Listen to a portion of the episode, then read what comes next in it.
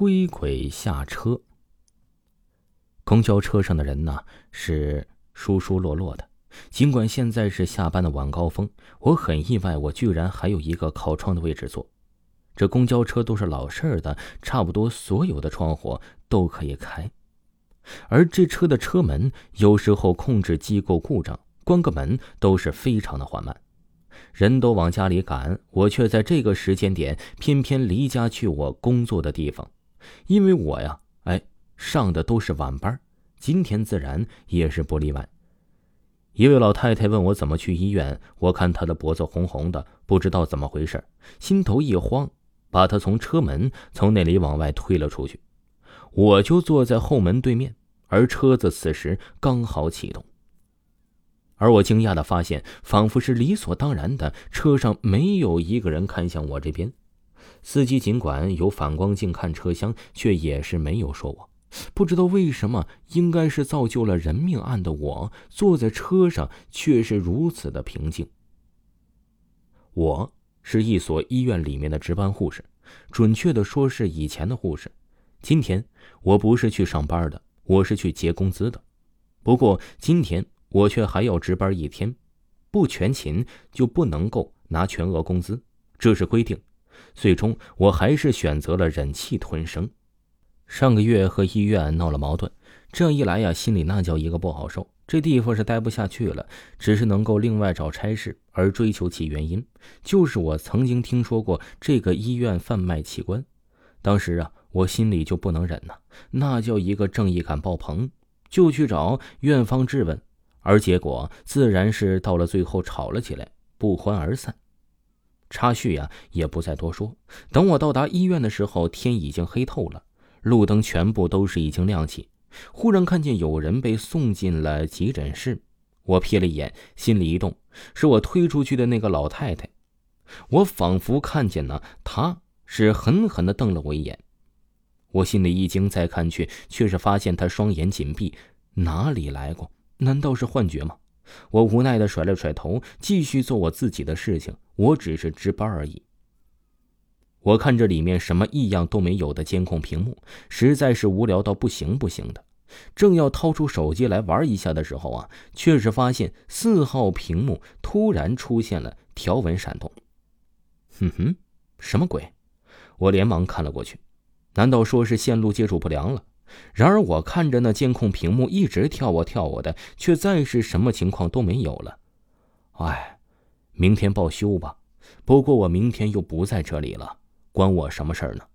我这样想着，无奈的甩了甩头，又想好好的玩手机。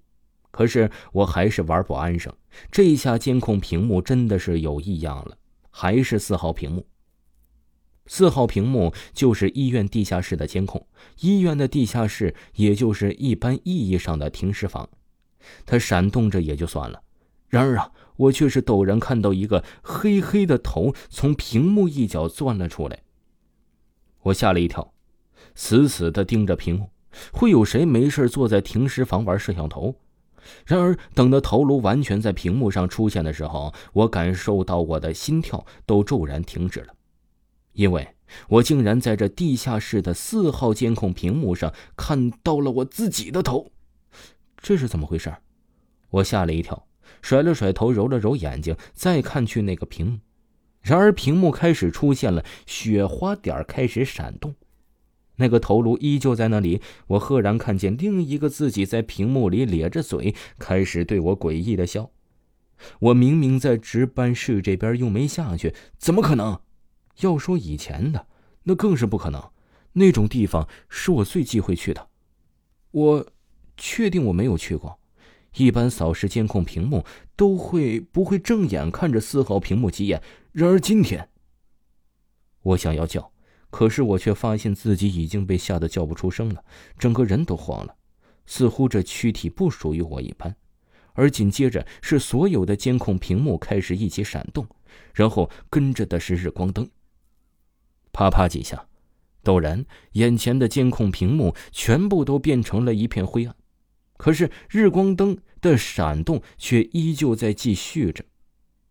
突然，这光影闪动的走廊里传来了脚步声，那声音并没有节奏，时快时慢，还停了几下，似乎在说明这人很有可能是个病人。什么鬼？我在值班室里看不到走廊的全部情况，被墙挡住了。我赶紧出去，要是个病人就赶紧扶一下，却是发现一个跌跌撞撞的黑影，慢慢的一瘸一拐的朝我这边走了过来。嗯，看起来像是个老太太，可是黑影闪动，看不清楚了。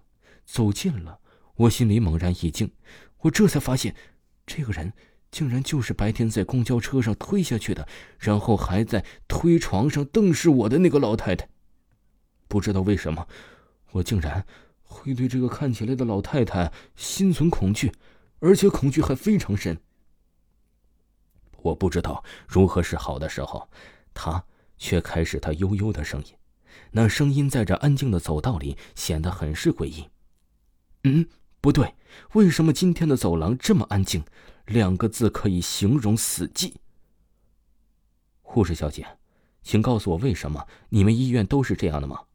我前天来医院看病，医生告诉我有幻肢，可是没告诉我的幻肢会在半夜掐死我。为什么？壮着胆子抬头看了看他的脖子，我心头一阵恶寒，那上面一道掐痕还在那里清晰可见。